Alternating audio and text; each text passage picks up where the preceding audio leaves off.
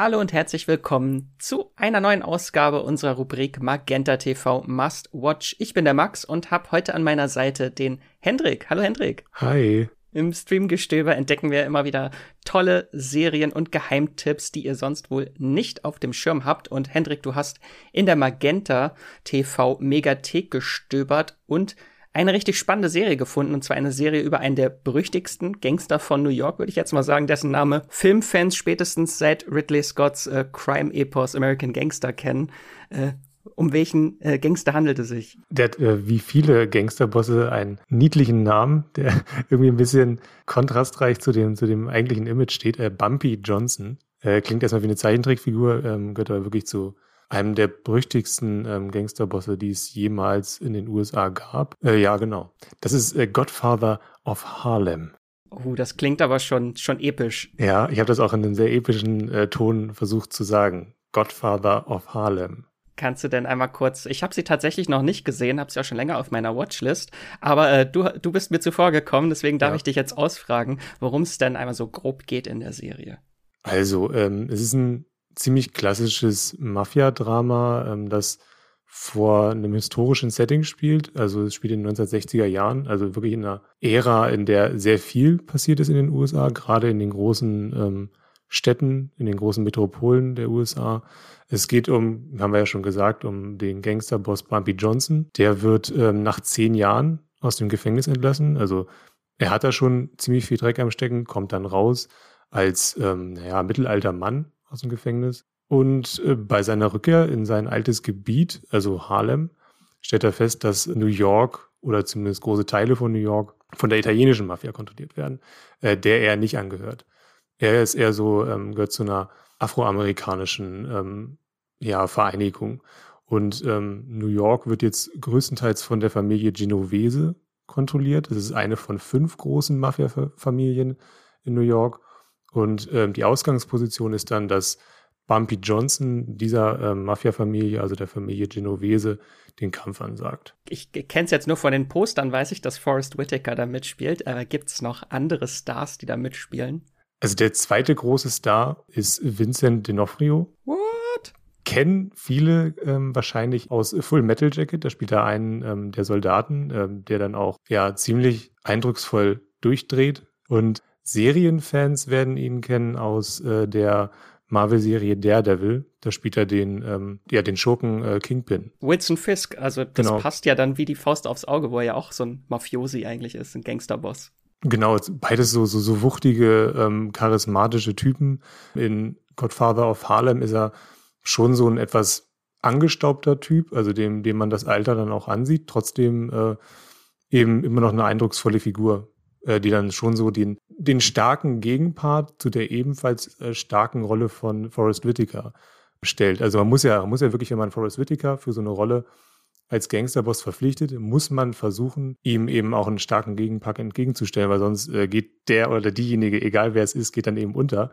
Und ähm, Vincent D'Onofrio ist halt auch so eine Charisma-Bombe die da ähm, wirklich das ganz gut ausbalanciert. Die kommt, da kann da gut mithalten mit äh, Forrest Whitaker. Das klingt schon sehr explosiv. Äh, haben die beiden dann auch viele Szenen zusammen oder gibt es da irgendwie große Kämpfe oder? Genau, es ist so, ein, ist so, ein, ähm, so eine Rivalität, die aber gleichzeitig auf ähm, Respekt basiert.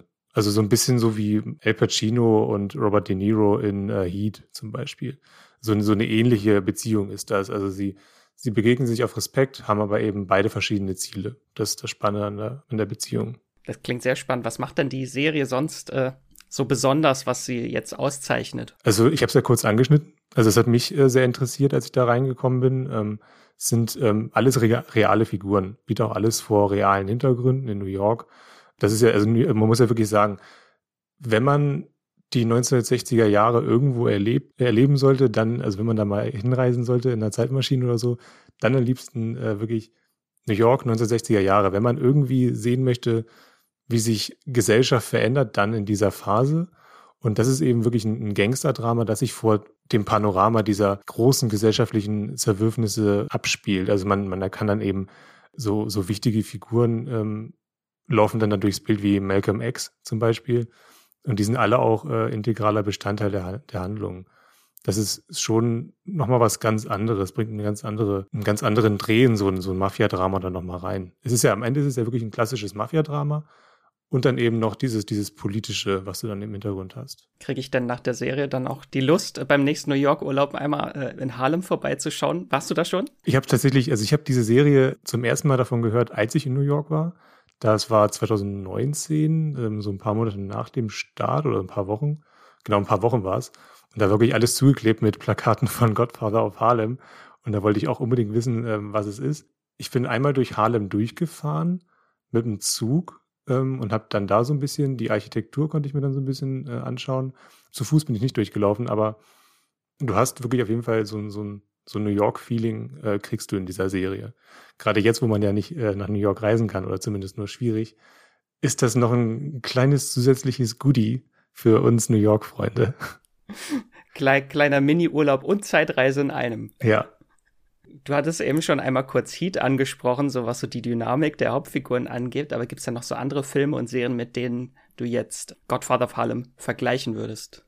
Ist natürlich ein bisschen offensichtlich, aber ähm, Mafia-Fans oder Fans von Mafia-Geschichten kommen dann natürlich auf ihre Kosten. Also dann wirklich, wenn man Sopranos geguckt hat, die große äh, Mafia-Serie, dann kann man, hat man bestimmt auch Spaß mit Godfather of Harlem. Es ist wirklich in, in beiden Serien geht es halt um, um Familien. Das heißt, ähm, es geht zum einen um die Rivalität dieser Familien, aber eben auch um die Segmente und Schichten innerhalb der Familien, also die Beziehung der ähm, Figuren untereinander, also in den, in den Familien natürlich, und wie sich dann eben auch diese, dieses gefährliche, diese äußerlichen gefährlichen Einflüsse eben auf die Beziehung innerhalb der ähm, Familien auswirken. Das fand ich sehr spannend. Gleichzeitig dann eben sowas wie die äh, Martin Scorsese äh, Mafia-Dramen, sowas wie Goodfellas zum Beispiel. Also das habe ich noch gar nicht erwähnt. Es gibt sehr viel Gewalt in, in Godfather of Harlem.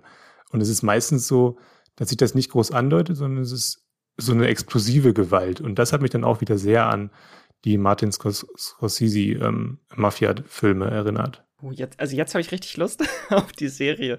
Ähm, vielleicht willst du einfach noch ganz kurz sagen, aber bei Magenta TV und der Megathek gibt es ja jetzt auch die zweite Staffel exklusiv. Äh, vielleicht mal so einen ganz kurzen Einblick geben, was so in der zweiten Staffel vielleicht erwartet. Natürlich ohne Spoiler, aber so ist ja, glaube ich, so der große Handlungsbogen in der ersten Staffel. Der Kampf von Bumpy gegen die Genovese-Familie. Äh, ändert sich da irgendwie was in den Machtverhältnissen? Also es wird alles ein bisschen größer. Der Kampf, ja, der Vereinigung von Bumpy Johnson, der weitet sich dann so ein bisschen auf, äh, auf, auf die ganze Stadt und auch auf Teile ähm, des, des Restes von äh, den USA. Es sind ähm, verschiedene weitere Städte neben New York spielen dann eine Rolle. Ähm, was ich ganz interessant war, fand, war dann die, die Gaststars ähm, oder die neuen, die neuen Schauspieler, die reinkommen. Also so jemand wie Method Man ähm, kommt dann auch immer mal wieder vor. Und äh, Achtung, Whoopi Goldberg hat eine, ähm, eine Gastrolle in der zweiten Staffel. Jetzt habe ich kurz einen Herzinfarkt gehabt. Ja. Whoopi Goldberg, oh mein Gott. Tatsächlich. Es lohnt sich. Jetzt gerade sind sieben Folgen der zweiten Staffel bei Magenta TV und genau, der Rest kommt dann auch bald.